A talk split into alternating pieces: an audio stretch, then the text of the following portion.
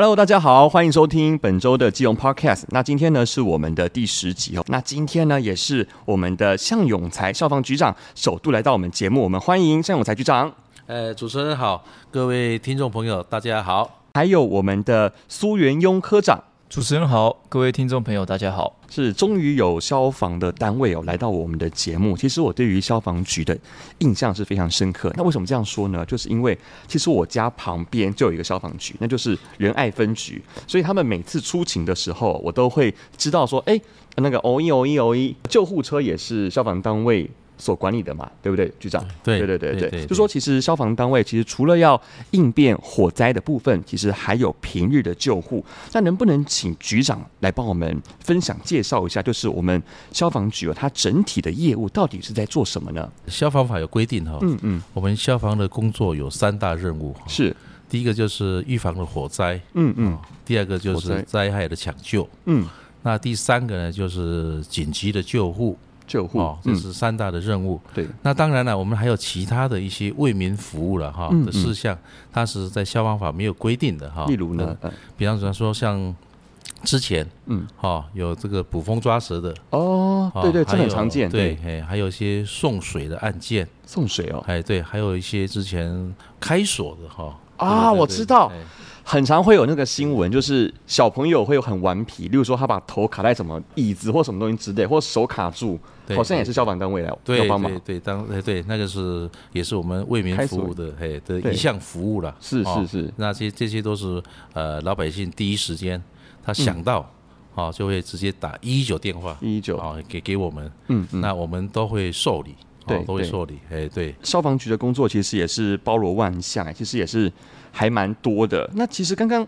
局长有说到说捕风捉蛇这一块，那我想请问一下，就是捕风捉蛇是在以前在受训的时候就已经有在训练的内容吗？还是说是之后你们后天学习的这项技能？其实这个我们在学校哈，在不管警专学校还是警大的学校里面哈，嗯嗯，这部分我们我们都没有接接受过训练。就像我早期我七十年哈，嗯，五月来基隆市报道的时候，对，那时候在基隆我看到。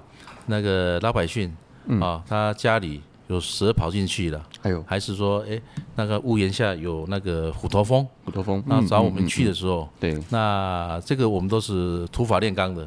我们都没没有学过。啊，那所以说呢，嗯嗯，那时候是秉持着一种为民服务，因为那时候是从警察时代，我们那消防还没有分离出来哈，对，那属于警察时代，嗯，那也是算说我们警民关系了哈，对，为民服务的的一个项目，嗯，那时候我们也是有很大的一个想说，哎，这既然老百姓啊有这个需要我们去协助的，对，那我们就是很迅速的。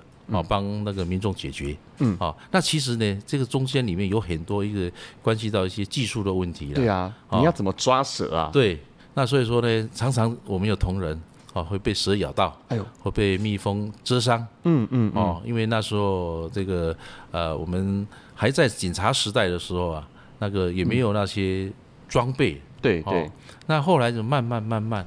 啊，我们在那个坊间里面，嗯，哦，有一些什么捕风达人啊，啊，嗯，那那部分有一些装备啊，我们才试着哈，一些添购这样子，对，在添购这样子哈，嗯嗯，对，那一直到这个产发处哈，有农农业单位。那时候我们也碰到很多的这个发生的不幸的案子，那然后呢，中央也重视，嗯，认为说这个需要专业单位来负责，确实，哦，所以说我们就回归农委会，由中央那边开始规定定定的相关的规定，对，那地方呢就是我们的农林哈的农林农林科产发单位这边来，哦，那这几年呢，我们呃市政府呢哈，呃也也有哈把部分的回归给产发处来办理。对对，那那但是因为呢，产发处它属于外包的，嗯，哦，那外包的，那外包呢，那晚上那个夜间以后啊，十点，嗯，到第二天早上八点，啊，这段时间，它的契约上哈没有定，没有定好，哦，哦，那所以说呢，那我们一九受理以后，还是请我们的同仁，还是要你们去就对了，还是要去，就在他们的服务时间之外，要由你们来。负责延续这项服务，对对对哈。那所以说，我们的谢市长哈，他上任后嘞，对，他是非常重视哈这个区块。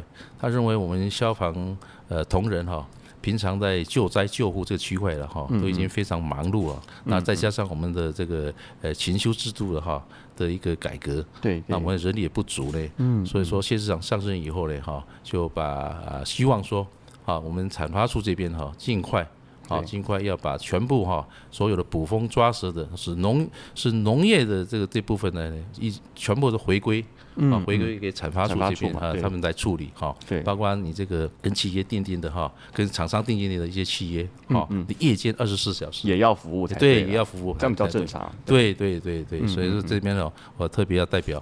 好，消防局同仁哈，感谢我们的谢市长哈，是是非常重视我们消防同仁的权益。一般民众啊，他不管大小事情，他都会打一一九嘛。有没有些是比较印象深刻的一些比较离奇的一些处理的案件呢、啊？我记得我那时候是民国七十七年的时候，七七年，我在一一九指挥中心，嗯，我也在那边服务过，对，服务过一段时间，我也是也第一线也接触到那个呃老百姓，嗯，哦，他的报案。对。啊，当然那个如果是火灾的火警的话，那老百姓报案他会非常的仓促，仓促哦，对，我要进来进来进来进来进来哈，哎，我我我我家家的会修组啊，你进来进进来进来，嗯嗯哦，他那时候紧张的时候，那我们会请他说，哎，你把地址详细地址告诉我们，对，哦，那你你的位置在哪里？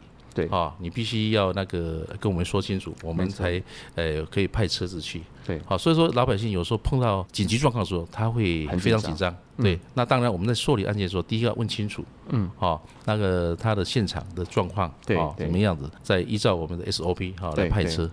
那另外呢，也有一些哦市民，嗯，他只是谎报的，哎呦，谎报的案子，哦，啊，对，谎报案子也很多。哦，那我记得好像有一次那个呃早上的时候，应该是差不多七点的时候，嗯，哦，那个一个民众，对，他谎报，好，他就打电话来一九，那天我值班的，嗯嗯，伊就讲，哎，我这信义市场啊，二楼啊，那个会修组啊，你进来，这感觉很对，很冷静哎，哎，对对对，那依我判断说，这一定谎报的，嗯嗯，啊，我就想说，哦你卖乱哦，哦，我我叫录音哦，我想咪给他移送法办了，对，哎，他让我说。他反而反向我，讲你不爱来啊，不爱来我还讲哦，你有没有代志收起来我？你列负责任哦。哎呦，哦，威胁，对对，他威胁的哈，他是，他他他是就用这个原因，我我能因为我知道那个那个东西吧，因为如如果在那个时间点，你是信义，你说信义市场，就是说二楼发生火警，你电话。应该很多人，对，因为因为那个是很多人潮，对，多人潮嘛，对，他这个可能是揪空啊，还是怎么样子的哈？对对对，我们听起来我们就知道，哎，我们这个怎么就不受理了？啊，我们就也不用去去派车辆去砍了，你再用我们专业的去判断就知道，啊，他这个是是无辜拨打。后来我们去锁定，哎，他电话哪里来的？对，原来他是那个公共那个电话亭打了。哦，所以没办法，他不想让你查。对对对，这个人是很可恶哎。对啊对啊对，这样浪费社会资源。对对对对，苏科长，你有处理过一一九报案的案案件的事件吗？呃，我们在分队其实处理。以前的时候还没有回归到产发处这边农委会的时候，嗯，我们消防局的二十四小时都是常常接获到为民服务这样的一个勤务，嗯嗯。那所谓的为民服务的话，就包含了刚刚主持人有讲到的开锁，其实也是开锁。那最多的当然就是呃捕风抓蛇，对，哦这都算是。那其实捕风抓蛇的部分的勤务也有分季节性，嗯嗯。哦，夏天啊，或者是冬天的时候，哦，蛇出没的时间跟蜂窝出现的时间跟气候也相当有关系，对对。那我们也。时常接获这样的为民服务的勤务，那现阶段当然这样的一个业务已经逐渐移转了，嗯，那当然相对来说就少了非常的多。OK，那其实现在就是进入到我们的夏季了嘛，就天气很炎热，所以说有很多的民众他们经常会去野溪或者是海边去避暑，那也是因为这样子。往往也造成很多的溺水事件的增加哈。虽然说我过去啊，我都是走这种室内游泳池比较安全嘛哈。但是如果说大家要坚持到室外去游泳的话，那有哪些事情是我们特别需要注意的呢？局长，因为现在夏天哈，年轻人都喜欢哈。到那个有水的地方去，对，去那个戏水哈，去游玩。嗯嗯。但是这个东西就是人家讲说水火哈无情的。嗯嗯。哦，我统计了一下哈，对，我们近十年来，五四十年哈，从一百零二年的元月一号哈，到今天为止哈的，我们统计我们一九哈这个报案的的资料里面显示，嗯，我们火灾哈对的死亡人数哈这十年二十八人，二十八人。但是呢，溺水哈。在基隆市发生溺水的，我们一九这个这个接获报案的就有六十五人。哇，天哪！所以这比例非常非常的高。将近快一倍了，对对对。那为什么会有这种数据呢？嗯，那因为我首首先要讲，因为我们火灾的伤亡，因为我们近这十年来哈，对，我们这个呃预防火灾，我们的宣导啊，防火宣导做了像家里的住警器的哈这部分，那然后我们这个呃家庭安那个消防安全设备部分，我们要求哈那个防火预防火火灾的作为。哈，我们是非常的积极的，所以说让这个火灾发生率哈逐年的那个下降，对，所以下降。那从这个溺水的案件的死亡人数来看呢，哈，这个是非常那数据非常可观的，嗯嗯。那所以说对这个我们的溺水的这个宣导。对，我认为这个区块是非常重要的。中央好像是教育部的哈，那地方是教育部去对对管理这样，哎对管理的那个哈这部分，这个宣导是要靠各单位来宣导，没错没错。这个尤其防溺宣导哈，每个局处啊，每个每个单位啊，尤其像我们针对这个青少年。对啊，在这个像学校的管理，包括这个老师哦，就要由教育单位来对教育单位，对对对对哈，观念上来教育大家。对对对，所以说这个部分我们呃还需要哈的靠大家的那个努力哈。这个像上个礼拜哈，七月十五号、十六十六号，对这两天我们呢呃请市长哈呃先录音哦录好，我们到那个海边啊还有河流。还有甚至对戏水的地方哈，包括游泳池的哈、清水公园这些呢，嗯嗯，我们全市做两天的这个宣导，对，我认为这个效果非常非常的好，是是是，所以说这个我认为说防疫的宣导，哈，我们要持续的哈，持续的在在在在加强，来加强，这样才可以这个呃减少。啊，这些不幸的事件发生，像我们在前几周，我们也召开了就是防溺宣导的这个记者会嘛。那场记者会之后，我才知道，就是防溺这一块，我们很多的单位都有在负责，像是产发处也有，例如说有一些渔港的海钓行为，那个就是归产发处来管。对。那还有一些呃一些海边，可能是大武仑沙滩，可能是哪边，可能是官销，在教育这边，他也有相关的作为，就是可能在呃暑假期间。他也要利用呃，例如说学生们要回去集会的时候，也要做一些防溺的宣导。那消消防局也有承揽这一部分的救援的任务嘛，这样子说这个东西其实还蛮分散的，但是也是需要靠大家一起来广为宣传。对，没有错。像这个在家里哈，我们这个呃父母，嗯，好，在学校的老师，还有社会哈，那各单位的，嘿，对对，各各阶层的，我们都要注重这个好防溺的宣导。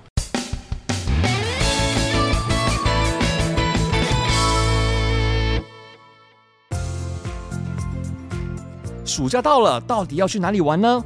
欢迎来到二零二三基隆沙湾生活节。这次特别以日式的沙湾生活体验为主题，除了每周有丰富的表演外，还有日式浴衣体验，让你不用出国也能享有在国外的感觉。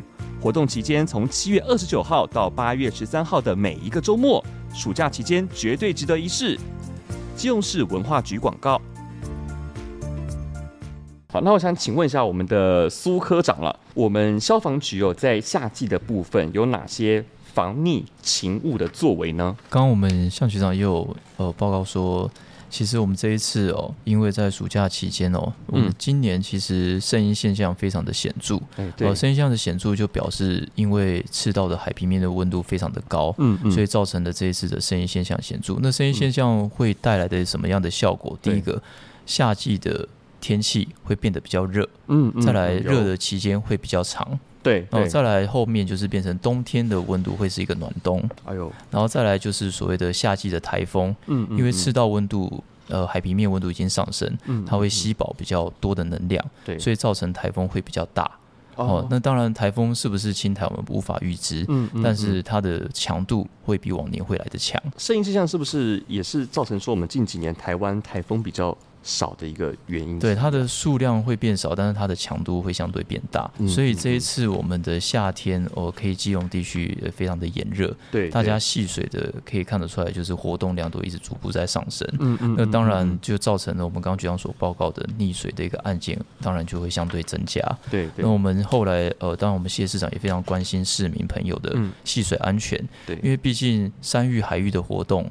哦，这都是自然，非常崇尚自然的一个活动。对，对，我们比较没有办法去禁止，但是必须要去宣导要安玩的安全，嗯，然后玩的比较专业的知识，比较去尝试，比较去知道。嗯，那当然我们消防局的部分在防溺勤务，不论是在万木山沙滩，现在大家都非常喜欢去的一些海域，嗯，哦，或者是暖暖的一个清水公园，对，哦，或者是其他的室内的一些游泳池，嗯，那当然我们消防局的作为，哦，不仅是做一个巡逻的宣导，当然也会发放一些传单，嗯，甚至面对面的跟群众民众。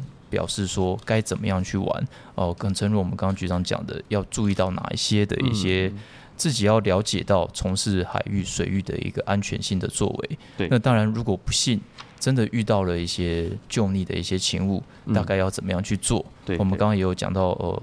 叫叫声、抛滑哦等等，或挑三拣四的一些口语标志哦，我们都会去面对面的跟民众做一个宣导哦，甚至在呃勤务的时候、勤务时段呃，在路边或者是海滩旁边呃播放我们市长所谓的录录制的一段呃防溺的一个宣导的一个这个录音段，然后让民众朋友能够一边戏水的时候也能够了解到维如何维持到自己自身的。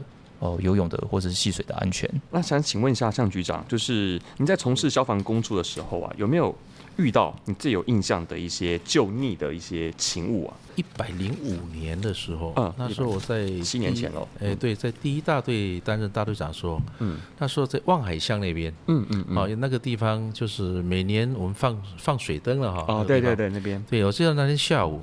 对，好像有一对情侣哈，嗯，他坐那个保丽龙的那个小舢板，哦，三板，哦，对对对，就就出去那个海边，嗯，应该是去玩水吧，啊，因为玩水嘛，然后那个那个情侣嘛，然后去玩水，嗯，那那时候可能是因为风浪的关系还是怎么样子哈，就是男女那时候可能是翻了哈，那个报案人后来。听报人讲说，两个人翻了。那翻了的时候，那个可能男的又把女的把他扶上了，扶上上对对。对那后来这个男的就就沉下去了，哎呦，啊，就就就找不到了。嗯嗯。嗯那后来那个报案人就打一一九了。嗯嗯。哦，那时候我们消防局也派然后潜水人员啊，对派人下去啊，这下面那边。说只有，一直到晚上差不多七八点的时候，那个人也还是找不到。嗯嗯。好的，那时候已经已经天色已经黑了。那很难。对，已经黑了。那然后呢？第二天早上，那我们也是一样哦。我们那个的搜搜救人员也一样潜水下去下去找。对。那那时候家属他也是非常着急的，经过一个晚上，那个没有没有那个。搜寻到这这感觉比较难了，因为已经过一个晚上了。对对对，嘿，大家都都首先讲凶多吉少了。嗯嗯嗯嗯。那但是呢，我们这个救灾同仁还是一样，还是持续的哈，还是持续的，包括那个的海面很积极的救援。对对，包括岸际的，然后海面的，然后海巡署哈，那也也加入这去去去去搜寻了。对，好，那时候我们也有。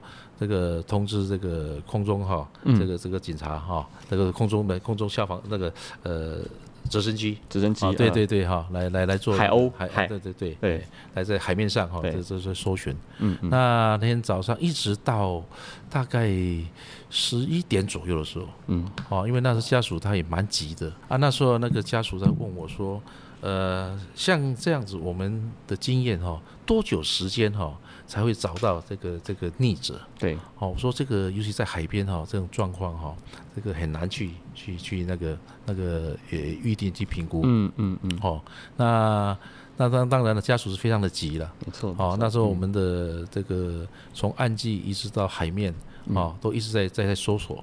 哎，那到最后快到十一点的时候，这个我们的船来哦，那个说在哪里，在那个瑞滨那边啊。距离我们那个案发现场，应该差不多有，就差不多十公里左右的哈，那那么远的地方。诶，说那边上面有一个发现，哈，有一个有一具浮尸。啊，哦，那海军署那边发现的哈，他从那个那边那边那船上面看到了，那然后通知我们这边，嗯，那然后我们这边然后再到那个家属哈。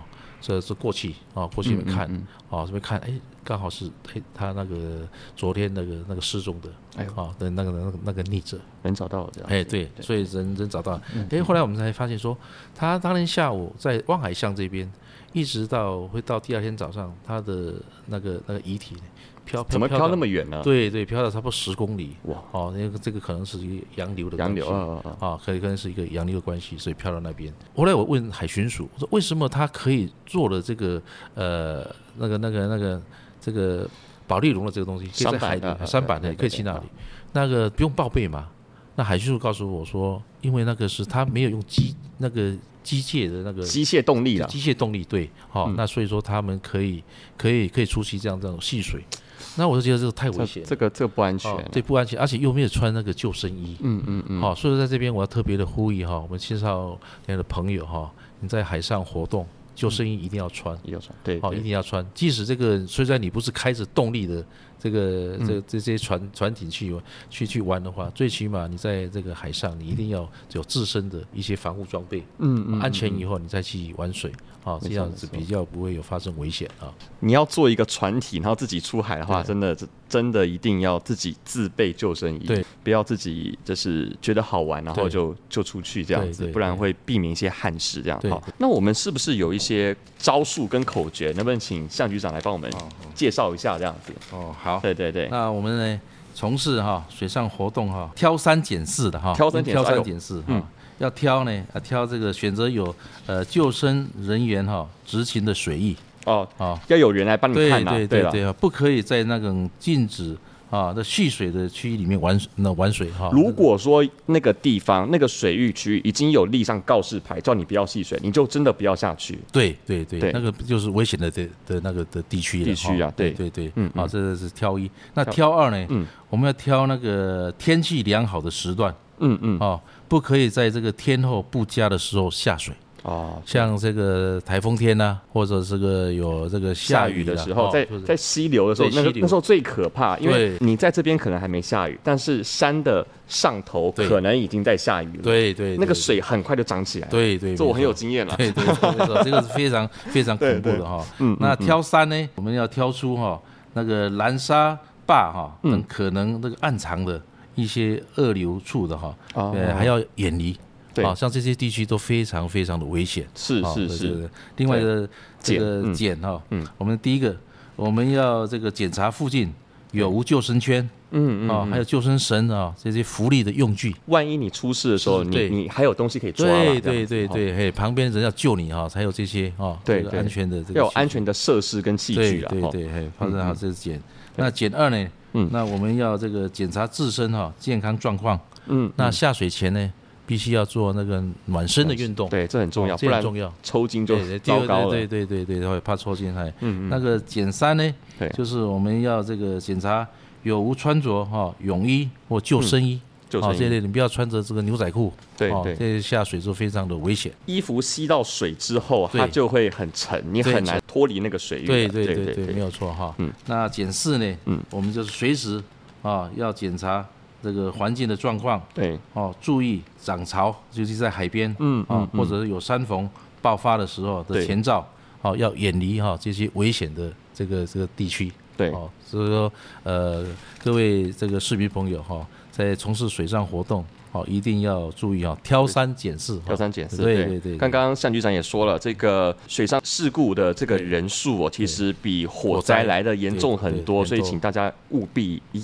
一定要有这样的一个自我防护的一个观念。对对对。那也想请问一下向局长，就是如果说不幸的遇上了溺水的事件，就是我们周边不是我们本人呐，我们的朋友他可能遇到这样事件，我们要如何去做处理？这个时间点，我们就是要这个有救溺的五步哈。对对。救溺的五步哈。第一个要大声的呼救。大声呼救。大声的呼救。对。啊。然后呢，还要打一一九。大声呼救的这个目的，就有点像是我们那个叫叫，现现在叫什么？叫叫 CAB 还是？对对，叫叫叫声抛滑哈，呃，救溺先自保。就是说，你要先把这个讯息先告诉你旁边人。对。让旁边人知道，他可以或许可以来支援你这样子。对对对对，好，就是说你溺水的时候哈，必须要大声的这个哈。对，那第二个叫这样子。第二个叫就是叫要那个呼叫一一九一一九哈，或者一一零哈报案哦，找专业的人来帮助你。对对对对对，哈，一一九一一零哈，对，或一一八一二哈，尤其在在那个哦，还有一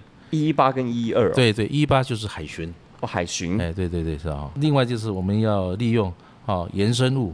伸竹竿，伸展的伸，伸展的伸，嘿，然后竹竿，好，找寻身边的延伸物，对对对，哈，竹竿、树枝等。哎，那为什么要这样子呢？是我我们是不是不能直接下去救？呃，因为如果说你的朋友对对溺溺水，可是说你不按水水性的话，对，可能你下去就有很快会危险。哦，那我身边如果有竹竿的话，我可以可以拉得上他的话，我先用这个竹竿。没有错，用树枝把它先拉起来，先拉起来，对对。而且其实往往溺水者他已经溺水了，所以他会很他会很慌张，慌张。对。所以你即便你很会游泳，你很会怎么样，你直接去救，有可能会被他踢到，对，被他拉到，会有些危险。所以你不要直接下去救，你用身边东西去救他。对对对，对对。然后就抛送，嗯，抛，对，抛送这个呃一些球啦，嗯，或绳索啦。对，或一些瓶子的哈，可以浮水的这个东西，说抛下去，抛跟升是差不多的道理，就是把你身边可以用的东西先送过去给他，这样子。对对对对，哦，这样子。另外划划，利用这大型的浮具啊，划过去，划过去，划过去哈，像船啊或救生圈啊哈，浮木啦，啊，这个浮标啦这些的哈，保利龙啦，是。等等这些先。划过去，这个划过去再去救他。哦，我们本身要先先有安全的哦，这个这个设施才可以去救那个救溺者。请问一下我们的苏科长哦，就是我们在电影上面哦，常看到说就是关于呃一些 CPR 还有 AED，它可以。救活一些人，它是什么样的一个原理？什么样的一个过程？这样子跟大家其实说明宣导一下。其实，在电视上或电影上，其实大家有听过蛮多，或是看过蛮多一些说明哦。像所谓的黄金七十二小时的救援哦、嗯呃，其实先说明黄金七十二小时它是怎么来的、哦。嗯，它其实主要是从地震倒塌灾害哦，然后其实它是算人体哦。人类如果三天没有办法喝水的话，它这样的话，一个生命的身体比较没有办法去承受哦。所以黄金汽车小的救援，它其实是用人可以不要三天喝水的话，你后面就非常有生命的危险。那后来衍生到了山域的一个救灾哦，山域比如说山难，甚至到了其实海域。对，防溺救溺的时候也变成一个叫七十二小时，所以我们在消防队后来到救援的时候都以三天来做一个原则，嗯嗯，这是黄金七十二小时。其实它是从地震倒塌，然后如果缺水、缺水的这样的一个三天，然后衍生。其实对于海域来说啊，说真的，其实真的海域的水是咸的，嗯，室内游泳池的水是淡水，对，它这两种的救溺的方法还有它的产生的征兆就不大一样，嗯嗯，我们讲直接一点。海水其实非常难救活，如果你呛到一口，真的会比较容易，呃，非常难受。它会脱水啊，对，因为它有咸、盐分在里面。嗯嗯，嗯。那如果像是室内的游泳池的部分，它淡水其实救活的几率相对来的高。嗯。那在可是我们还是以三天来做一个搜寻哦，因为在海域说真的，你要喝到淡水非常有难度了。嗯。哦，你如果真的是不幸发生的一个呃溺水案件。那你还能够在漂流在海面，然后你还能够带到水，然后这是真的是非常难。电影上面大家常常看到所谓的 AED 哦，AED 对，呃，也就是所谓的自动体外的心脏电极去颤器，对。那常常看到它嘣电一下，然后心电图就会开始跳。嗯嗯，哦，那个电影上的显示其实是一个做一个效果，感觉很厉害这样。哎，对，就是你真的有没有办法只用 AED 让它电击，然后恢复心跳？这答案是没有的，是不会的。嗯嗯，你用 AED 电击心脏是为了让它电平，电的那个心电图是平的。我们所谓的何时可以使用到 AED？你如果照它的中文解释，它叫做心脏电击去颤器。对，去颤器就是所谓的心室颤动。我们心脏原本的跳动是很规律频繁的，嗯嗯，它让你的血液去压缩，然后充斥到你身体各部位，包含着大脑，好，上面都是身体的四肢。对，那如果你今天心跳是不规律的，我们所谓的叫做像颤动，叫做 VT-VF，那这样的一个颤动状态，它没有办法有效的将你的血液打出去。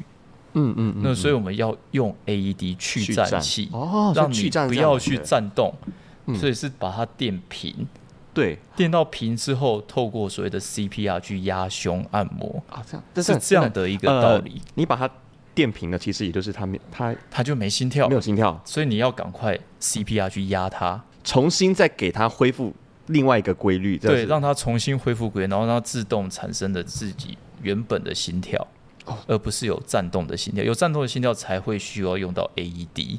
如果你原本我们监测的时候，它的心电图是平的，你用 AED 是不会有用的，它也不会叫你去电。哇，我觉得这是一个很大的误区诶，因为因为大家一直都是以为说这个人没有心跳了，所以我要用 AED 让他恢复心跳。对，结果结果不是，我 AED 反倒是那他没有心跳，然后我再用 CPR 方式把把他救援，这样没有错。所以我们的自动的自动去颤器，你当贴上这个患者的时候，他有时候他会写说正在分析节律，请不要触摸病人。那有时候就是说不建议电击，是为什么？有可能他就没心跳，你不用电啊。嗯嗯。那如果是建议电击，他就是分析他是所谓的心室颤动。对。哦，就是要电，那你就把它电下去之后。他电下去之后，他会再写是说正在分析节律，不要触摸病人。嗯嗯，啊，这时候就会开始，他就会说请实施 CPR，就会开始教你了。对对对。电完之后它是平的，你就要赶快去压它。嗯嗯嗯。然后压了之后才会让它有可能，但是不会绝对，但有可能让它恢复它原本的心跳。嗯。所以我们所谓的 CPR 加 AED 才是我们现在在宣导的一个叫做生命之链六个环节，就尽早的去求救，打一一九。尽早的实施 CPR，尽早的实施 AED 的电击驱战，然后还有高级救命术等等，还有后面的照顾，这需要民众政府一起来配合。所以简单来说，AED 是不是能够恢复心跳是不行的，不行，对，是要配合 CPR 去压胸、哦、按摩，然后才有机会让它恢复正常的心跳。真的是一个很大的误区耶，大家长期以来被影视剧。耽误了很久，就以为说他可以恢复心跳这样子。局长，我我想请问一下，那关于这 AED，现在也是还蛮多民间单位都要求说要在各处要增设 AED，但是其实。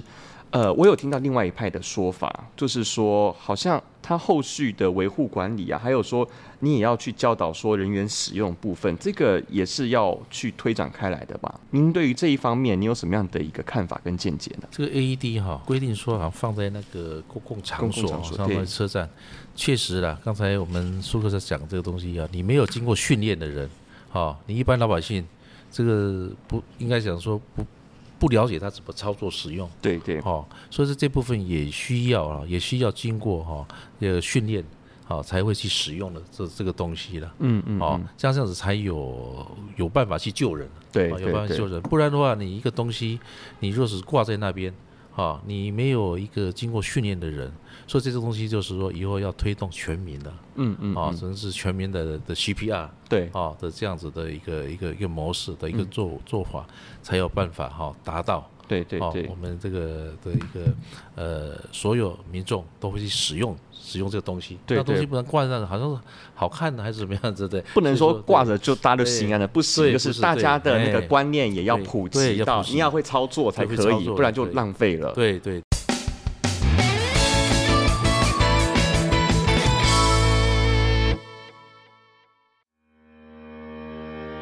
来到夏季，许多人都会来到溪边或者海边戏水。